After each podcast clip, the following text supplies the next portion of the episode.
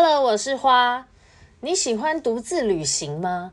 想尝试独旅又不敢吗？又或者你是那种懒得排行程，但是又会在意一堆点的那种难搞的人？我今天就要来分享一个我前阵子独自去垦丁的体验。如果你也想试试看独自旅行，然后刚好又是个怕无聊、胆小又难搞的人的话，也许就可以套用我的行程看看。因为我以前不是没有独自出去玩过，但是好像都没有完全性的一个人从头到尾这样，就都是那种比如说跟朋友分开搭飞机啊，然后在国外一个同一个目的地会面，或者是说独自到某个地方玩，但是中间行程都会穿插见当地的朋友玩，一起玩一段，或者是吃吃饭那种。如果你是一个人住都会害怕的话，但又很想独自旅行看看，也许就可以先尝试住看那个青年旅馆，就是他们会有上下铺，或者是一个房间大概四张床那种。那又或者是先去近一点的地方，挑战自己住一晚的饭店。民宿也不错，就像我自己曾经有过不喜欢的亲戚来家里住嘛，然后我就自己到外面去住，就订家里附近的旅馆住的经验。其实换个地方住也会有不同的感受啦，有时候你就会觉得转换个心情其实蛮自在的。在饭店会有那种伪度假的感觉，但有时候又会觉得还是家里住起来是最舒服的。出去一回换个环境，有时候其实是让你懂得知足，就是跳脱一个角度看原本的生活，才不会那么自怨自艾。像我。我是可以自在的一个人吃饭，一个人去玩的，但是我很害怕一个人住饭店。可是我偏偏又是那种跟别人一起睡青年旅馆会睡不好的人。我之前有尝试过，就是觉得很不方便，也不好睡。那出去玩，我还是想要有自己的独立卫浴比较爽啊。所以像我这种型的人，就真的毛很多。我知道，就是又怕一个人睡，又不想跟陌生人合住一间，所以这方面就真的要自己大胆跳脱舒适圈了，就独自。住过几次饭店之后，那个胆小的部分算是克服了。其实不安心的人可以参考我上一集跟那个 Sandra 对谈，他就有说嘛，外出住宿的时候，也许可以带个黑曜岩放在床边，帮助你安心，心里会觉得有个保护。这样，那你如果本来就是热爱独自旅行的老手，我这个小儿科尝试就可以不用听了，因为我这一集就是分享给想尝试还不敢尝试的人听听看。呃，事情是这样开始的，我原本是看了那个 YT 一个 YouTuber。林轩他介绍了一集，他去台东长滨的，呃，也是独自旅行吧，他就住了一个叫做“分手巧克力”的民宿。因为那家民宿很特别，它就是只有单人房，然后他就是一个人住啊，在那边看海什么的。因为那个民宿的窗户看出去就是海，它就算是盖在算是盖在海边的一间民宿吧。原本我看那个就决定，OK。我就是要住这间，原本民宿我都订了，想说就是简单来个长滨住一晚就好。然后我查网络上的分享啊，去住分手巧克力的人，有的人就是只是简单的，就是待在房间放空一整晚，他就是也没有出去哪些地方玩，就对，反正他就是待在房间放空。离开前呢，就是出去。那个民宿前面的海啊，看看海啊，走一走，然后再到附近，就是他们长滨那边很有名的巨大少年咖啡店，这样喝咖啡，吃个小点心，就这样而已。对我来说，这样简单的行程其实我蛮喜欢的，因为我方向感不是很好，虽然会骑车，但是长程的路程我自己实在很怕迷路，我是那种有时候看 Google Map 还会走错路的人，所以像这种地方没有捷运啊，也没有随便可以叫 Uber 或者是什么 Light Taxi 的城市，我就。也不想排太多行程。其实我当时好不容易订到分手巧克力民宿，因为这家其实真的还蛮有名的，也不便宜，而且也不好订。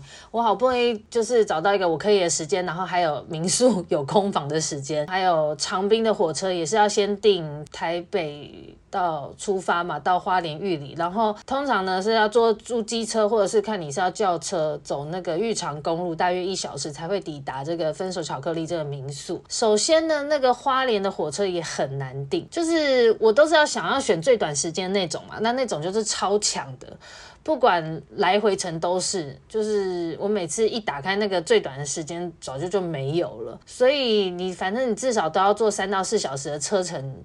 而且我是一个有高铁之后就不坐台铁的人，因为我就是 因为这样才很喜欢去高雄，因为很方便又快速嘛，所以每次都是走西部的行程。每次高雄都是买那个一个半小时的内版，时间就是金钱呐、我相信坐不住的人应该都会有这种体会。车程长的路程，我真的就是坐的很难耐，所以我后来搭飞机也是几乎都选亚洲线比较多，因为实在坐不住。好，又讲太远，总之我就是订好长滨民宿跟那个呃找好我的接送司机之后，居然发生了一个玉长公路的坍方事件。那个新闻标题还这样下啊、哦，他是说十三年来首见，短期恐无法恢复通车。然后我预定的那个计程车司机他就传讯息给我说，如果你的假期可以调整，我是劝你改期啦，因为呃开其他的路线的话就要更绕远路。啊，我当时想说。这个新闻是不是在告诉我不要去这次的度假？加上长滨那边哦，他那边附近的餐厅几乎都是要预定的，也很少有小吃店吧。我查了一下，在民宿附近的，因为可能都是要骑车到的距离。那我。当时没有要订机车嘛，没租机车，所以我就是原本预定是找计程车司机，然后在我来回玉长公路这一段，还有中间几个景点，就是包包车这样子。那他也有建议我说，那个餐厅都要先去预定。那民宿也有报给我几家，我就打去，几乎也都是满订。那边真的不像台北到处小吃店的，然后你如果没有机车，想要随便吃，可能的话就是保险起见就是选择 Seven 了。所以，可是我不想吃 Seven 啊，所以我就后来就打消了这次长滨之旅的念头，也取消了住宿跟车票。没想到过几天后新闻就写连三天抢修，玉长恢复双向通车，我当时真的无言。不过，因为那个时候已经开始开始迈入冬天，就是天气越来越冷了。我就是我不知道，我就觉得一个人去长滨去东部，好像感觉非常萧瑟。就后来也就觉得算了啦。后来我就在 IG 看到我最爱的王丽雅，我一直都有在 follow 她的 IG。她去了垦丁的麋鹿小章鱼民宿的 po 文，然后也有看到其他 IG 在 follow 的人有 po 这个就是麋鹿小章鱼的垦丁度假放空行程。我就再次改变了目标，决定要去热情的南部拥抱大海。因为加上我之前一直也有想学水肺或是自由潜水的这个想法，但是也是一直觉得。觉得都没有人约一起啊，怎么学啊？就会怕怕的，就又不像好像一般跳舞运动，想学就自己一个人报名就去上课那种很迅速、很方便的感觉。印象中就是潜水不是都要有潜伴才行吗？但之前也是上一集那个宝石小玩家 Sandro 跟我说的，他也是跟我聊天，他说因为他也是个想学什么就去学的人，想做什么他就去自己出发去做，很独立的一个人。他就告诉我，他之前也是自己一个人去学自由潜水的啊。他说你想去就去报啊。然后我被他的激励鼓舞，也忘了是哪一次聊天，有另外一个朋友告诉我吧。他说这种潜水就是水费这种也是有体验课，你可以不用一次就报名整个课程，你可以上一次体验看看。我才决定就上网搜寻看看，发现 KKday 在垦丁，它就有一个水费的体验。而且还有一对一的，就让我看了安心许多哦。加上这个时节，冬天这个时候，十二月，你如果想学潜水的话，真的就只能选恒春或小琉球了，因为水温还算可以，比较温暖。北部就太冷了嘛。听人家说小琉球其实是更适合的温度，一年四季都是可以去潜水的。那垦丁那边有时候还稍显冷了一点，大概二十三度的水温，其实很怕冷的人下水是会觉得冷的。那因为我已经决定民宿导向了，我就是想要去住麋鹿小章鱼。加上我第一次去的话，我就觉得一个人去小琉球，我还是有点怕怕，怕说我也没去过，怕太太不方便或无聊什么的。总觉得垦丁毕竟方便许多，所以配合我的行程就定了个恒春的水费体验。我就这样从分手巧克力改去麋鹿小章鱼了。我这次的行程很简单，我就简单说一下整个过程，就是呢从。从台北到左营，哎，台北搭高铁到左营，然后再搭乘垦丁快线到达南湾，下车走五分钟以内的路程就可以到麋鹿小章鱼小旅馆。然后再从旅馆出来，到对面的海滩南湾海滩看夕阳散步。走着走着就在南湾旁边的酒吧烤肉喝酒，然后再回民宿睡觉。隔天就是麋鹿小章鱼的法式薄饼早餐，再来一样是到南湾沙滩中午看海，到那个三个傻瓜咖啡厅喝咖啡吃松饼跟老板聊天。接下来就是水肺体验，水肺体验完之后就回民宿拿行李，再步行三到五分钟去等那个垦丁快线的回程。但是那时候就是潜水结束后有点虚脱混沌，我就眼睁睁的错过了垦丁快线，然后就搭上那个随路会有拉人并车的小黄车队，最后就是跟一对母女跟情侣一起坐那个呃算是那个计程车。回到左营的高铁站，还是搭到了一个半钟头的自由座回到台北，就这样。好，来分享一下我南湾沙滩烤肉晚餐的奇遇。首先呢，这个民宿麋鹿小章鱼一楼就是他们的法式餐厅。他这个法式餐厅也是很有名哦，都要预约的那种。因为我在那边做的时候，晚餐也都是很多人，就是好像没预约的话，只能现场候位吧。喜欢吃法式料理的人可以吃吃看，我听当地的人也有推荐。那高雄也有这一间迷鹿小章鱼的餐厅，他们民宿呢就是在餐厅楼上的二楼跟三楼，所以你行李太重的人要爬楼梯的心理准备。那房间我订到的是山景，海景的比较贵，但是也更美，因为也是窗外看出去就是海。但是我是住在它的背面，所以是山景。因为那时候海景好像也很快被抢光吧。那我觉得这一间民宿它就是棉被跟枕头很舒服，它的房间呢就是质感的度假风。比较纯白系列啊，不像网络一开始我搜寻垦丁的民宿，很多都是太刻意漆成那种蓝色的海洋风的墙壁，有没有？或是上面漆了很多鱼啊之类的。所以我之前搜寻就是不怎么想住，呃，也是因为看到那个麋鹿小章鱼的装潢，我才决定去垦丁的。所以小章鱼的这个价位也不算便宜啦，但是它单人入住有打八折，我觉得还蛮贴心的。其实如果是想看海的，我觉得南湾海滩旁边那一排就是麋鹿小章鱼，它的隔壁前后全部都是民宿，都可以选择。只是我看周末现在去垦丁玩的人也是很多，就对，应该都不好订。其他详细的那个民宿的图文分享，可以看我在 Pop Daily，Pop Daily 有个专业有详细介绍。可以点选我花花说下面连接，或是那个 IG 上 Linktree 的连接，就可以连接到我的 Pop Daily，可以看我一些呃去玩的民宿的照片。总之我得说，就是我 check in 之后，在房间刚整理完，还是一瞬间有一种一个人的无聊感呢。在想说，等一下不知道去哪里吃饭呢？附近看起来也没有什么小面店、小吃店的，可能就要买 Seven 了吧。但是那个南湾沙滩对面那家 Seven。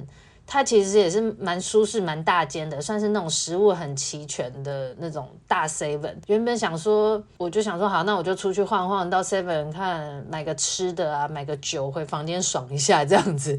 就我走出民宿，一走出去，刚好就是夕阳时间，那个大大的太阳就是洒在沙滩上，然后从民宿外面的马路看出去，那个画面很有日本神奈川那个镰仓，对不对？尖仓高校就是那个平交道，有没有？灌篮高手有个著名的打卡的那个场景，就很像那个照片呢。我就顺着那个马路过到对面，走到南湾的沙滩上，顿时那个无聊感全消了，就是被海浪还有舒适的夕阳跟微凉的气温给疗愈了。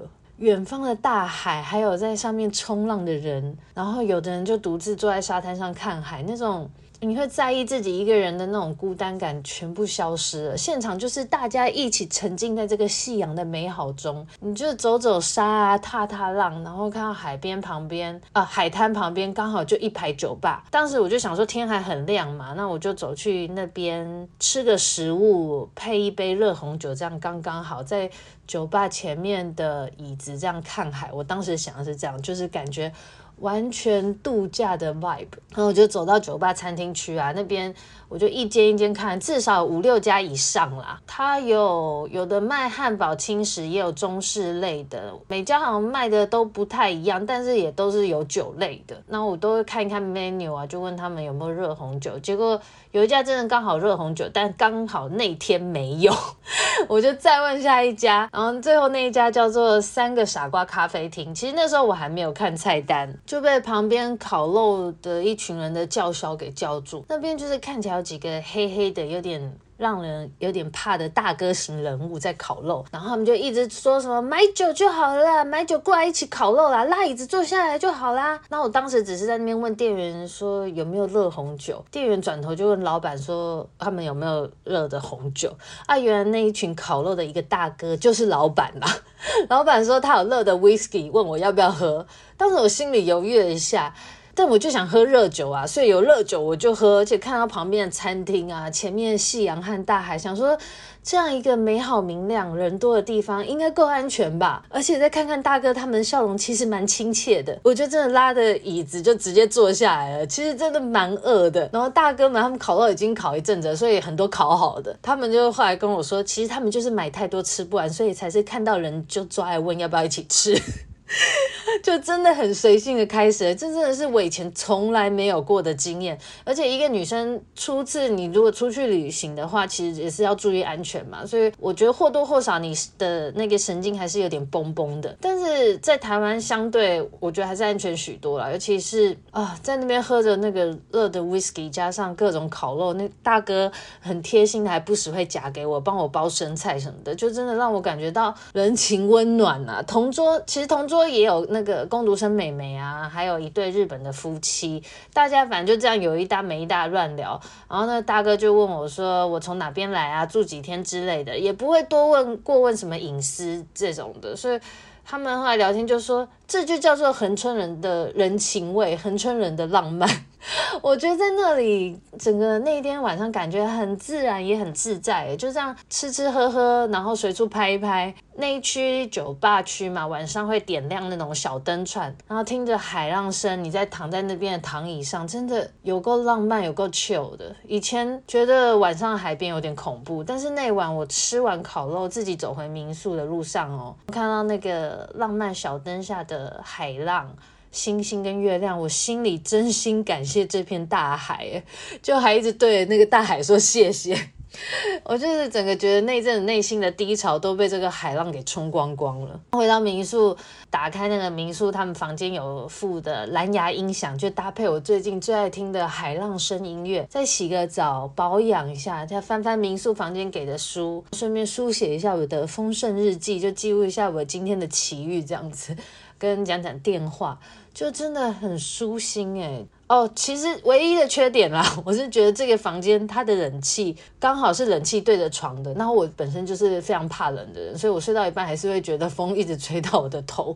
虽然其实这个迷路小章鱼他们的枕头啊、床跟棉被都是我觉得超级舒服柔软的，我真的很喜欢它那个棉被的触感，但是我还是没有算睡得很好，但是也够了，有真的睡着。早上八点半的时候才开始早餐，所以其实不用很早起，我是九点半才慢慢下楼去吃早餐的。早上他们那个迷路小章鱼的餐厅，嗯、看出去就是大海，它的餐厅也是大大玻璃窗嘛，所以你吃东西的时候就是配的海景，就看到远方海亮亮的在闪那种。就很美耶，真的景色很优。但是我得老实说，这一个 part 我还是会觉得有一点孤单。就是这种美景与食物，我觉得还是有人一起聊聊天，一起看海来的愉快啦。因为十一点退房嘛，我就是把泳衣都先穿好了，然后就打算再去南湾的沙滩走一走，喝个咖啡，吃东西，再等那个潜水店来载我。中午的沙滩就热蛮多，其实那天天气很好，不过毕竟冬天嘛，那个温度还是比较宜人的，就是不会像。夏天这么热，前一晚一起烤肉的那个潜水教练就有说到，其实这时候肯定天气是最舒服的，因为夏天真的太热了。然后看着这个海浪打上来再退回回去，这声音真的好疗愈哦，那个海浪声，我就觉得其实就算来南湾这边住两天，就只在这片沙滩上。走一走，然后在旁边咖啡店的躺椅上躺一下，我带个书，好像也是 OK 的。总之，我就是又漫步到这个三个傻瓜咖啡店。老板今天就有好好在营业，他没有烤肉了，他帮我用了一杯淡一点的咖啡跟松饼，然后我们就这样看着海，跟老板很随意的这样聊天，一个小时也就过去了。老实说，我觉得一个人的时候还是很容易觉得无聊没事做啦。像我是就是去咖啡厅。是没办法在那边就是啜饮一杯咖啡，然后看窗外的人那样走来走去，在那边放空的，就比较难放空啦。一定要带个笔电去干什么才不会无聊。独自旅行的话，我是觉得如果没有安排什么活动的话，恐怕我也是会无趣。能这样认识到老板呐、啊，然后有人可以聊聊天，反而让我感到就是自在许多。而且这阵子其实我一直想逃离一下台北的生活，总觉得每天上班的日子很难挨。跟老板聊聊天呐、问问他的工作生活，以为像他们这样看海的日子，每天悠活自在的，早上起来没客人的时候就看看海啊，喝咖啡或下水去游泳。晚上兄弟喝酒多快活啊！但是他跟我说，人永远不会有满足的时候了，他也会想早点退休啊，他还有很多其他他想做的事。毕竟不论如何开店，你还是随时要看顾客人的。连这边连这边旁边工作的美眉也在旁边哎哎哎，说什么他好想放假，上班时间怎么过那么慢什么的。就我以为他已经在这样的看海咖啡厅工作嘞，就是悠闲自在梦幻生活啊。其实这边工作的人们就一样是在上班啦，所以一样也有生活的闷与累。我聊一聊，后来聊一聊，我就去我的那个水肺潜水了嘛，就是这一次唯一的行程。来接我的教练以前就是他也是台北的上班族，某天他说他坐不住嘛，他就去环岛。后来就在蓝屿爱上潜水了，那就决定转职当潜水教练。那下午一点，我是约一点的场，后面三点他还有一场体验课。那潜水流程一样啊，他就是会上上基本知识知识课，跟你讲解一些待会潜水要注意的事。事情，然后会有个小测验，再穿那个装备准备下海。其实我一直觉得我的水性可以，加上之前看那个 YT 影片，很多人在分享水肺啊、自潜，然后感觉水肺好像比自潜简单很多吧。学的时候，而且其实体验课就是教练拉着你，其实你除了要会怎么呼吸之外，真的不用做什么事，所以我也没什么担忧。一直到穿着装备开始练习在面罩下呼吸，就开始。渐渐紧张起来，因为那个气瓶很重哎，我真的怀疑我平常运动都不知道运动到哪里去了。穿上装备，我跟着教练走入海中的时候，那时候真的步步困难呢，因为要经过一整片长满青苔的岩石和不断一直打上来的浪，浪有点大哎。虽然教练他会在前面帮我挡着浪，而且会让我扶着，就算我核心用尽全力了，可是我真的觉得很难平衡住。然后一直走到了前点，教练就让我先用仰式躺下来，要让我练习。吸一下，就是那个呼吸，顺便要帮我套蛙鞋。躺下来之后，他还是叫我放松，可我真的没办法放松，因为那个浪就是不断的打在我身上。当时那天水温是二十五、二十六度，其实不会冷。可是躺在海面的时候，我就觉得那个浪好冷哦。就算我有用那个气瓶在吸氧，可是我一直有种呼吸不上来的感觉，而且浪就是不停的打来，然后我心脏有种紧缩的感觉，一时间我超剉的，我就一直跟教练说我不行，我真的很想直接就算。我那时候想说算了，我不要下水，还是 还是人命重要。还好那个教练他很坚定的，一直就说我们再试几次看看好不好？再试几次看你 O 不 OK？真的不 OK 就回去。那当然我内心还是希望至少潜一。次下去看看呢，只是身体的感觉真的很紧张，很不舒服。因为那时候一下水，我真的完全慌了，就是跟想象中有落差啦。试了几次在水内，就是在水内呼吸的那个感觉。后来我跟教练比 OK 之后，就瞬间一直往海里去了，就他就带我整个往里下面游。那水里的世界。其实比那个海平面的那个浪好很多，就平静很多。抓到自己的呼吸之后，慌张感就消失了。真的就看到好多好多的鱼在周边游来游去，或是就迎面而来。但老实说，我好像没有看到别人像别人分享那样子那么兴奋。虽然我看到很多鱼，但我当时好像没有太大的感觉。就那天 那天教练还有三个哦陪我。陪我一个，旁边一直就是有一个一直猛帮我拍照取景，但我真的不知道怎么摆 pose，我就觉得别人到底怎么拍出美照的？我我只是感觉就是我那时候应该还是很紧张吧，就是现在有点忘了，就是只觉得可以好好在水底前进，就安心许多了。然后一直记得吸气吐气，其余好像也没有多余的情绪，只是不时之间就是耳鸣，要要随时注意去平衡耳压，还有排掉不小心跑进面罩的水，感受自己的身体。后来渐渐的，就是觉得胸口先闷闷的，我就想说再撑一阵子好了。再一阵子之后，我就决定我还是要跟教练说我要上去，因为前阵子才听别人分享自由潜水之类的事情，说要注意，呃，千万不要硬撑，免得在水中昏迷之类的。所以其实还没走完我们预定的行程，大概可能有二十分钟了吧。预定原本是应该是在下面三十分钟，我猜应该差不多二十分钟，然后我我们就上水面了。原来上去之后，那个海面上离岸边还有一段距离的。一上那个海平面，那个浪真的不是盖的，我在水面一下就晕浪了。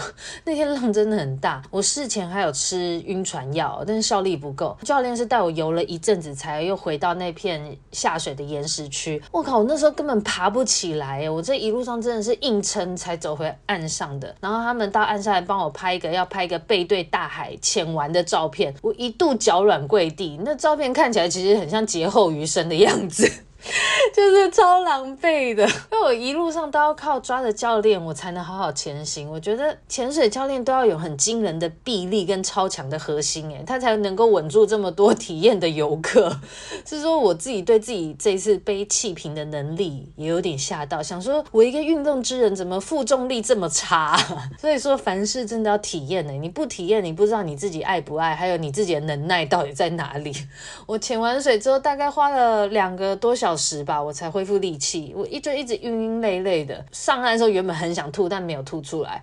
然后回程我去搭垦丁快线的时候，就是在那边，我觉得有点搞不清楚，就让我的那班车从眼前开过了。因为现目前的班次好像是一个小时一班吧，所以一错过就又要等一个小时。好在那一带，你在那个垦丁快线站牌等车的时候，会一直有很多回程的计程车会问你说要不要并车，他们一般都会问，呃想想要在回程的时候看可不可以凑到三个以上的客人一起再回高铁站那样。票价其实比垦丁快线大概多五十多块左右，但是路程差不多可以比客运这样子快到半小时内抵达高铁。所以如果有人考虑我这个路线的话，我觉得你其实在。